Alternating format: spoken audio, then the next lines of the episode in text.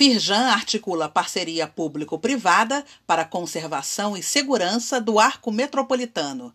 Empresários se reuniram com o governador em exercício Cláudio Castro e o presidente da Alerj, André Siciliano, para discutir melhorias para o tráfego de passageiros e de cargas na via. Carlos Erani de Aguiar, vice-presidente da Firjan, apresentou o projeto Arco Seguro, criado pela federação.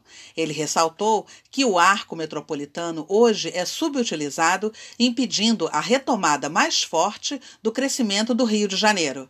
Acesse o link neste boletim e leia mais no site da Firjan.